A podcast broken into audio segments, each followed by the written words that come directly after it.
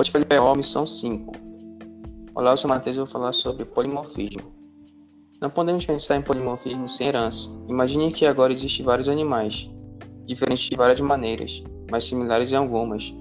Entre as semelhanças, todo mundo emite um som, mas quase todo mundo emite sons diferentes. Isso é polimorfismo, quando eles herdam de uma classe, mas a implementam de maneiras diferentes para o mesmo método. Alguns benefícios do polimorfismo: maior clareza, facilita a utilização de código, manutenção de código. Existem dois tipos de polimorfismo: o sobrepor e o sobrecarga. O sobrepor substitui funções em subclasses e com diferentes implementações.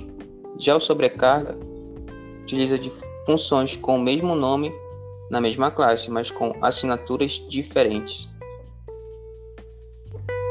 Thank you.